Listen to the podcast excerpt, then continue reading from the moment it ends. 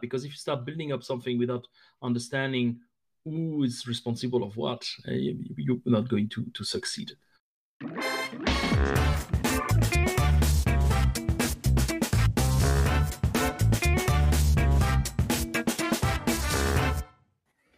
Hello and welcome to this episode of the Data Culture Podcast. I'm Carsten Bange, and today I have the pleasure of talking to Sebastién Foucaud, who has gained a lot of experience in his long career as a data and analytics responsible person or CDO.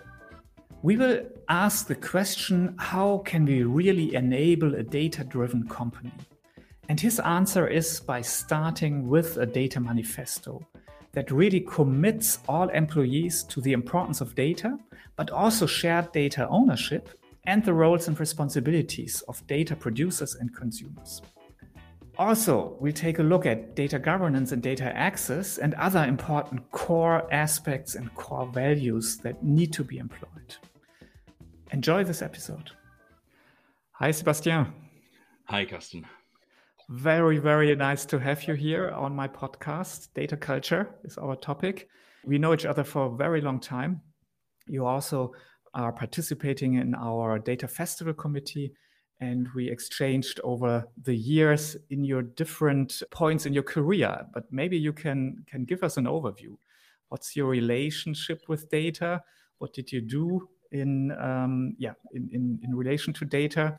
And uh, where did it take you? All right. Well, it's a pleasure to be here, first of all. Um, and uh, yeah, I had a I had a long relationship with data. Um, did a PhD in astrophysics a very very long time ago. A career in academia, where I was dealing with very very large data sets. And around ten years ago, I switched gears uh, away from a my professorship and, and moved to the to the industry. I've been heading different teams in data, uh, mostly focusing on data science and machine learning at start, but uh, then with the progression of a career, uh, I, I, brought a little bit my, I buffed up a little bit my skill uh, sets and um, um, I was uh, VP data science at Xing. before that, I was head of data science at Scout24, and uh, lately was chief data officer at uh, HRS at the HRS group. And there, I was supervising basically the whole data functions, so from uh, from the infrastructure in in the cloud mostly. So I, I work mostly with with um, AWS at Scout and and HRS uh, and, but uh, also anything that has to do with analytics, BI, uh, data governance, how to set up the organization. So I, have been lucky enough to start a couple of teams or reorganize a couple of teams from scratch and, and, and supervise how how we can organize data across the uh, across the organization. And one thing that I've been pushing very hard was uh, democratization of data. So go- going beyond just the data function, but how data can be embedded everywhere in the company. Um, today, I'm uh, I'm the uh, I'm an executive technologist at uh, Palo Alto Strategy Group, which is a company that is uh, doing tech due diligences. So I use again uh, my, my skills around data understanding of data to evaluate different companies, tech companies, uh, for merger acquisition and investment. All right, definitely a long and interesting career in data. And um, the, the, your topic of data democratization is definitely something I want to drill more into today. Uh, but before we do that, is there anything that interests you outside of data? Anything that that uh, motivates you? That that's maybe a hobby? Um, so I have, uh, interestingly, um, my wife is uh, has a PhD in agriculture. So I, have been over the years hearing a lot about agriculture and and and of course we're doing gardening as well. That's really, really very little related to to that. But uh, lately, I, I, grow more, and more interest. Uh, it's not away from data, obviously. Uh, always come back to data, but how we can use um, data and analytics to support farming and agriculture. So that's something that I'm investing a lot of my little free time currently. but definitely super interesting. We did some work in that area too.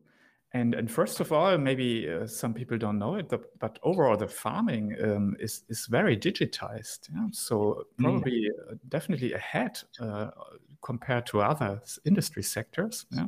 So, it's, it's really amazing what you can see, how much is already automated yeah, in, in, in farming and, um, and, and what else you could do.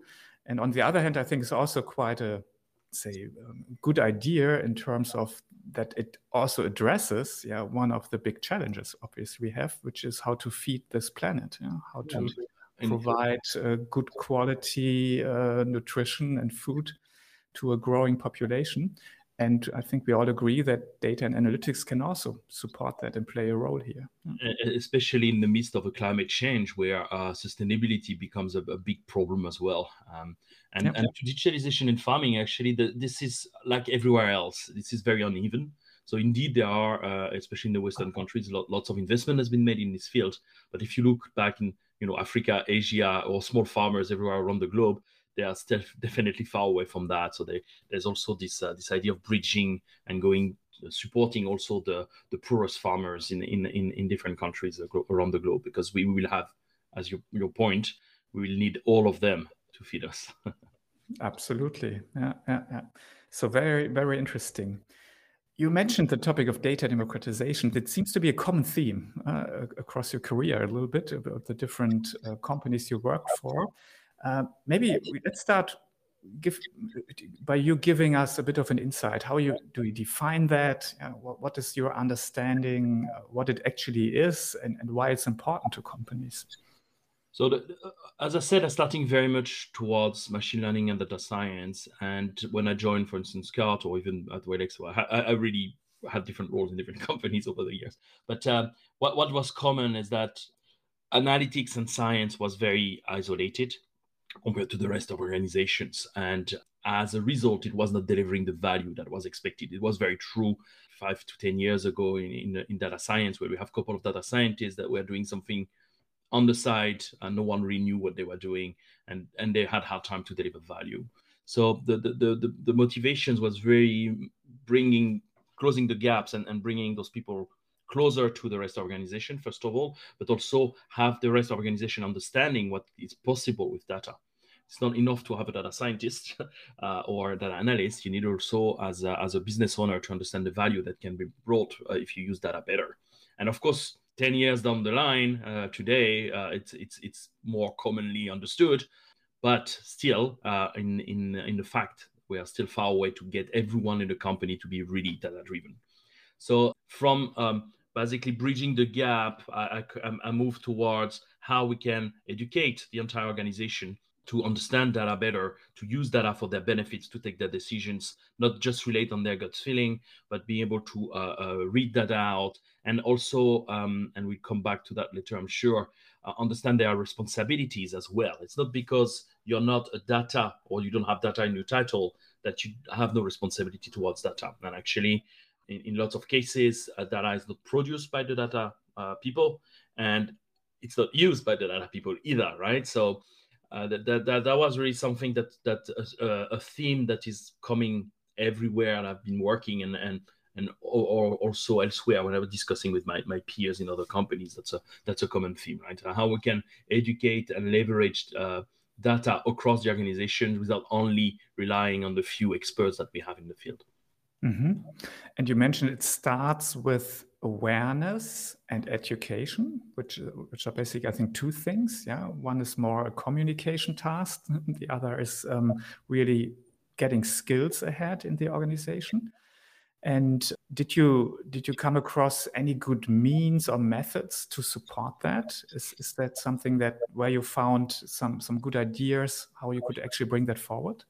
Yeah, so obviously not my ID, but uh, something that I've been working over the years and implemented in a couple of places uh, at Scout 24 first, and then and then at HRS, and tried at Xing as well. So the concept called Data Manifesto. Uh, it's very much inspired by the Agile Manifesto, and mm-hmm. the idea here is that you need to drill it down to something that is bit size, manageable, understandable by people, and and coming over and hammering in their head constantly, right? So the idea of the manifesto was to drill down roles responsibilities of data across the organization into five points only. Uh, that is really easy for people to understand and bringing that message constantly to raise this awareness. And um, so that's one part. Uh, we, we, we, I'm sure we'll talk about it a bit more. The other part is uh, identifying people that can, if everywhere in the organization as well, uh, people that can help you drive this message across in their in their own uh, own teams or own groups or own business units uh, that are not especially that are people themselves, but that really understand and really are eager to move that. So some sort of hero uh, across the organization that help you pushing the messages. And then only then you can start thinking about training because we can have a training program, but if no one is taking it, that's no no point. So you need to raise awareness first, and for that, it's clear messages, uh, over communication. Um, with the data manifesto, data manifesto, especially at HRS, every time I was talking in the leadership group, I was always referring to it, always, always, always, to point that uh, people were getting annoyed about it, but at, at some point that gets uh, systematic in their in their way of thinking and their understanding. Even our CEO was using it. Of course, he, he, hired me, so he knew what he was doing at the first place. But still, he was far away to be a, to be a, a, a data driven person at start, and mm-hmm. he really embraced it. And um, and I've been repeated constantly about about those principles. He also communicated around it. Okay. You mentioned five simple to understand principles or points that are key in this data manifesto. Could you tell them to us? So the, the, the first one is quite simple is um, data is uh, the key asset, the key asset of the organization. So starting with a statement by, by, by basically uh, um, putting data above all the rest. It's the most important thing that we have in an organization. And in most modern organizations today, especially when we're moving toward machine learning, AI, et cetera, et cetera, people will understand that very rapidly and they will agree. So the, you want to start with a, basically a point that tells everyone this is do we agree that data is the key asset of the of the, of the company? And because the CEO is saying it usually and and, and, and the board and, and, and the management so usually it's admitted. But it's important to reiterate it because if you don't agree on that point there's a conversation we need to have. Yeah. um, and so that that's the first point. Uh, then from that if we agree that it's the, the key asset of the company you need then to agree that it's everyone's responsibility because that cannot just be we cannot just agree that it's the key asset of the entire company but just say oh but it's your problem because you're the chief data officer and i, I will wash my hands from it. It's the key asset. Everyone needs to care about it. So we need to define roles for responsibilities around this key asset which is defined on, on three different roles. The first one is the data producer uh, so the people or teams or groups and, and products that are producing the data that is used across the organization.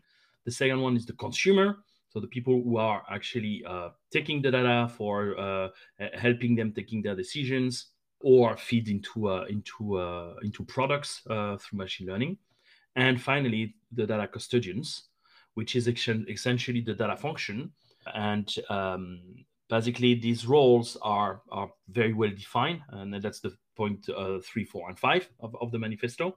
And it's important also to understand that you can be in different positions in different roles you can be producing and consuming at the same time um, you can be a custodian and, and consuming as well, or custodian and, and, producing as well. But we need really to, to, to define those three roles. So data producer is is uh, is basically the, the, um, the team or individuals that are producing the data. Um, their responsibility are around ensuring the uh, continuity, the quality, and the transparency around, around these, these, these data that they're producing. So ensuring that uh, not not only they produce the data, but they ensure that it's of the quality that is required for people to be able to use it. That it's continuously uh, uh, produced. That when it's stopped, it's the first thing that you do is to fix it. Uh, that uh, the data is still pouring into the system, a bit like uh, you know major bugs in, in software. And and transparency is that it's also your responsibility to make the rest of the organization understand that you are producing this data that can be used for these cases.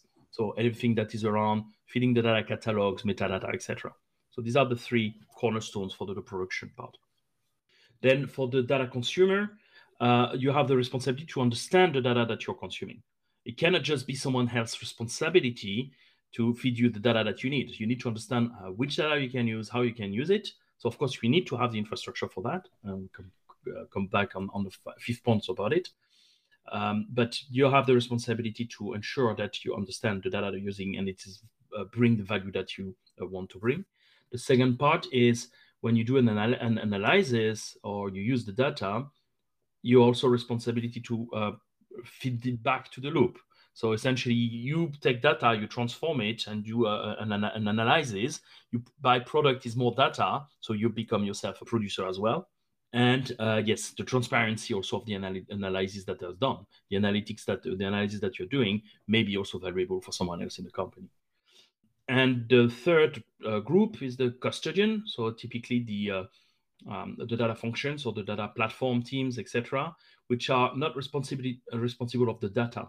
And that's that's a big difference compared to uh, the mindset that we had before when we have central, you know, business intelligence teams where basically this team was responsible of the data. In the case of modern, let's say, data organizations, this team of custodians they are responsible of the tooling they're responsible on ensuring that it's easier and user friendly to deal with data, but they are not responsible of the data itself because this is the responsibility of the consumer and the producers. So the custodians are there to ensure that you have the right infrastructure, that it's easy to use, that you have um, I don't know visualization tools in place, that you have a catalog that makes things easy for the consumer and the producer to work. Uh, essentially, setting up the you know infrastructure as a service, uh, or data as a service or data platform as a service type of, of, of roles, but definitely not respons- the responsibility of the data itself. Yeah, that's, I mean, that's super clear, very well structured. And um, when, when we at BARC uh, work with customers on establishing a data culture, I think this this definition of roles and responsibilities is always obviously an, an, interesting part and an important part. But what you describe from my experience is typically it's a new definition of responsibilities because typically uh, people that were data producers, yeah, many of them don't really see themselves in a role that it's their responsibility to really provide that data to others, yeah, to make sure it's accessible, to also this transparency part, I think is super important because obviously it's not only enough to open up a system and say, well, here it is. Yeah, go ahead with the data, but you have to make sure that you actively basically um, provide the information about the data so others can actually use it. And we see that this already is, is a big transformational task. It's a big change do you agree, or was that was that something that was quite easy in the organizations you were working for? Uh, so, so no, definitely the pro, the data producer, which at the first glance may may think the more natural one, is actually the hardest part. It's mm-hmm. difficult convince the engineers, uh, first of all, but also the business, the PMs and the business owners in the production part, because essentially, if you just leave it to the engineers, okay, you will have a, a data catalog, so you have the information of the data, but it will be purely technical. So that means this is the format of the data, this is coming from that source. But that's in 99% of the cases, that's not enough to do analytics. You need to understand why the data has been collected, what the business value that is behind it, etc. So mm-hmm. involving not only the engineers to technically enable the data flow and the metadata flow, but also ensuring that the business stakeholders that are producing, uh, developing the products or the, the, product teams are involved there because they need to add the value into the data. So this data is collected because of this is used there, and that's how it can be used for analytics. And and we we have been uh, pleasantly surprised in, in because I was always really thinking that the problem would be on the business side, so on the consumer side, they will be uh, reluctant to it. Some of some of them are, and so why uh, I've been doing sales for the past hundred years, and it's not my problem. But actually, it was not the case. A lot of people understood very rapidly the value, especially if you provide them a visualization and an interface that is really easy and user friendly for them. So they will adopt it quite rapidly. The difficulty was to get the data into the system that is usable. And the producer is definitely where the, the, the shift in the mindset. And it's quite funny because we're talking about the R&D, essentially, departments here. We're not talking about the business department. We're talking about the R&D departments, which usually where uh, the other, the data function is living, right? so that, that that that was a bit of a surprise in the learning is that how we need to convince not only our business stakeholders the importance of that but also the engineers themselves and uh, the product owners and the product managers yeah absolutely Let's take a look on the other side, the data consumers. You mentioned, okay, sometimes what's easier than convincing the, the data producers that they um, also have to be open, also have to contribute. But uh, my experience is that it sometimes is a bit hard, yeah, to to, or the question here is how can you actually support that and do that? That you have, um, let's call them data products that are being uh, designed and used in, in certain business departments. How can you enable that this know how, what's inside, what is available, how this could maybe be used in, in other contexts and other departments? how can you make sure that this know-how or, or this information is actually being distributed in the enterprise? Um, yeah, that's a that's a long journey. Uh, that's not something that you will do overnight. Um, and that would start first to have a, um, and that's the centralization, decentralization part. So the ideal case scenario is that you want to set up a, a BI self-service system where everyone in organizations can just log in there and start building up their own dashboards, right? That's that's the end goal. Uh, but it's a long path and journey to to achieve that. That starts usually to have a very very eager and good uh, central BI team that is understand that their role is not only to deliver those dashboards, but also to educate and uh, uh, bring their stakeholders into the understanding uh, how they could do it on their own. So, you know, the whole story of uh, if you give a fish to a man, you feed him for a day. And if you teach him how to fish, you can feed him for life. Um, this, this type of, of and and and that's not with your own team when you're um, a manager in data, right? Because a lot of the guys that are working BI, they're working in this way where they are basically a, a support desk uh, to the rest of the organization for decades, and that's that's how they understand their role, right? So when suddenly you tell them no, but you don't have to do it for them. What you need to do is to ensure that they can do it on their own, enable them, and it's very hard for your own people to start this journey, and uh, that, that's a bit of work within your own team first. When you manage to do that and manage to basically teach them how to push back as well, so like. Uh, a bit faster if I do it. I'm going to take hours for me to, to really understand, for them to understand how to do it. If I do it, it will take me five minutes. Yeah, but it's five minutes you will spend every week for the next few years. And and and essentially, two hours that you spend, you will never have to come back if you do well with your job, right? So th- there's there's an education to do internally. Once you have done that, then that's also with the tools, having the right tools. And um, at, at HRS, I had a very, very good head of BI uh, Dilip Balakrishna, who's uh, uh, if he's listening to the podcast, hello, is uh, is uh, very very uh, um, understand very well the product that we are using uh, there. It's MicroStrategy, and and really understood this path, this journey. So starting really to work and transform our um, BI system in a way that it's getting friendly and usable and, and, and that people can really easily use it. And, and with most of the tools, which is uh, Power BI, Tableau, all, all these tools today, um, it's getting easier and easier for a non-specialist to be able to start building up their own reports and dashboards. So uh, designing basically uh, the, the, right tooling to ensure that people can use it, and then starting training, and that takes years. So uh, bringing the people, and as I mentioned earlier on, if you identify early, not the people, and that's true for data science, that's true for everything you don't want at the start to, under, to identify the, the most shiny cases, the one that brings the most value, or the one that will that is the um, let's say the more present, right? The, the, big project when you want to to to be part of this, because in, in in general, it's better to identify the teams that are the most eager to work with you, and even if it's not the most shiny and the most valuable use cases, even if it's the customer support team, right? It doesn't matter as long as you get those use cases rolling and you get the, your hero in the organization. First of all, locally, they will start to get their own team working in the right direction. So that helps you to understand better what works, what doesn't work, and, and iterate. But secondly, when you start pushing up those use cases, you can also set it the other way around. It's like, look, this team is actually able to uh, uh, increase their productivity thanks to data analytics. And you, the big shiny uh, teams, you're still struggling with that. What, what are you doing? And, and essentially, you can reverse it uh, mm-hmm. and use any example and use cases that you have. But that's a very long journey, and and you keep working on it. It's always come back on the on the workbench, right? All right. Yeah.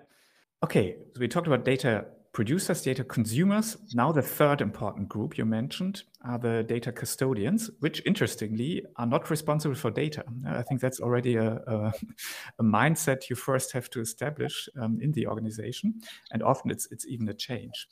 Now, my experience is that one of the key questions is here how can you actually empower them that they sometimes also can really take decisions that are not pleasant for everyone in the organization? And sometimes i think you you may want to standardize for example just to yeah maybe find some productivity gains but obviously not everyone might be very happy for that. So my, my key question is you mentioned that there are some governance roles. that you put in that team, but how can you ensure or support it that they can actually exercise this role? Yeah, that, that that's another headache, right? Um, first of all, I think that's very important, and that's probably the role where you need the most the more buying and support from the leadership. It's very important that everyone, and that that's good. For instance, HRS, uh, we had a chief data officer, that's me. Mm-hmm. So that helped a lot to have a C level that has a mandate, uh, the mandate to push that in the organization and an understanding with the CTO and the CEO and etc. about it. So that's always helpful. Let's put it this way. And I've seen in other places where it's harder when you don't have that actually. When you need as a VP or as a head of to get the buy-in of your management on those topics. Because the rest they will buy, the, the, producer and, and, consumer they will buy. But indeed, you're right. The governance is always the biggest problem. Standardizations and ensuring that you have this team of five to ten people. It doesn't have to be a big team, but it's just a fully dedicated into uh, infrastructure into ensuring that the tooling is developed that I just mentioned before, and not basically delivering the value on the data itself. Right. So that's the hard journey. So how to, to tackle that? As I said, first of all, that was uh, early identified by, by, by me and my, my leadership group in, in, data that we needed to have that in the manifesto. So that that was part of the message from the start. The custodians are not responsible of the data. I think that's again counterintuitive, but that's very important because otherwise they spend all their time just like fixing data pipelines and it's not really the goal and then i think we talked about it already. Then it, it, it's a matter of how they will work with the producer and the consumers and ensuring that they can uh, push the messages and work in collaboration with them and develop the standards. But that's a fight. That's a fight. It took us months and months and months to get the people. Uh, for instance um, oh yeah good point. Pi information right? So uh, person, personally identified, uh, identifiable information, which is a big issue in, in, in not an issue. This is a, a, um, a responsibility of us to care about it and cater it uh, uh, carefully, especially in the context of GDPR and, and, and all those regulations and compliance that we have today. But in general, this is data of your users and of your consumers that you want to uh, you want to avoid to, to, to spread across the organization. So pushing the responsibility of anonymization and, and identification of PI information to the producers has been also an interesting challenge. And how we can set up the right tooling to ensure that we don't get PI mixed up with the rest of the information.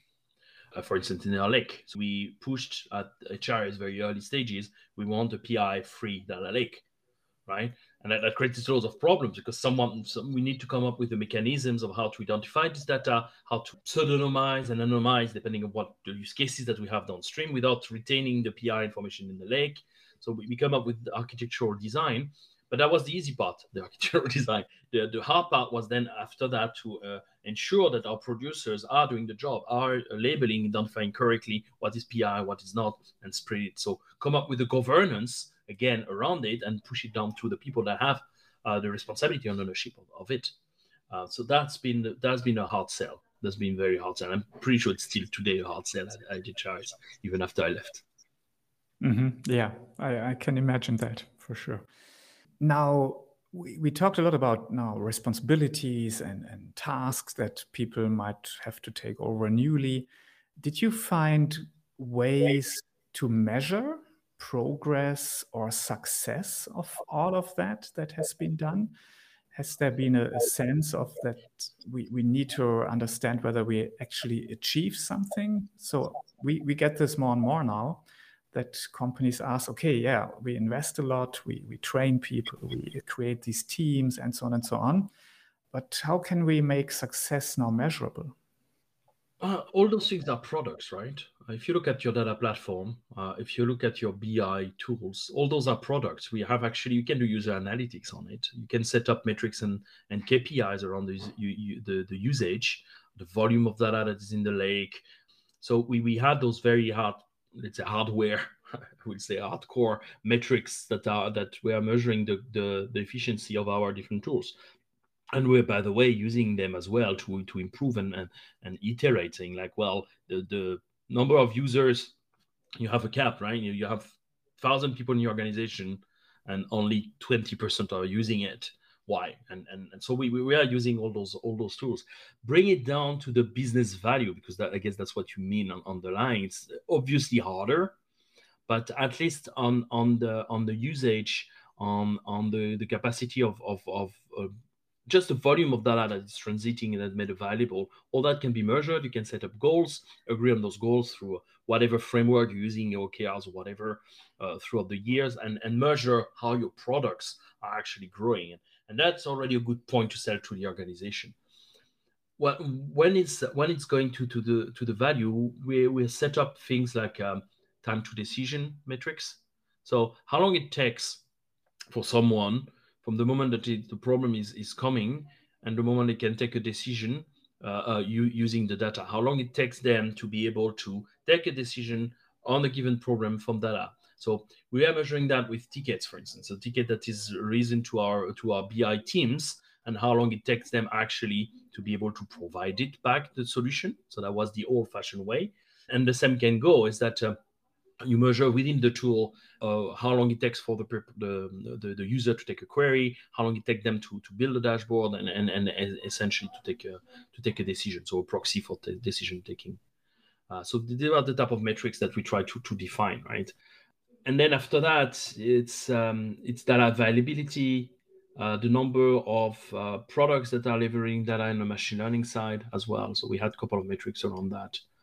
Yeah, and the volume of data. So th- there are different ways you can measure success here. But as always, that needs to be agreed upon at the start, defined at the start. So we had the this uh, at the end of the year this this revision of the different KPIs and metrics and input metrics and output metrics that we are defining for our department, agreeing on with the management, and then that was used as the north star for the for the coming year. That was aligned with the organization uh, OKRs, etc. So we had that defined uh, throughout the year.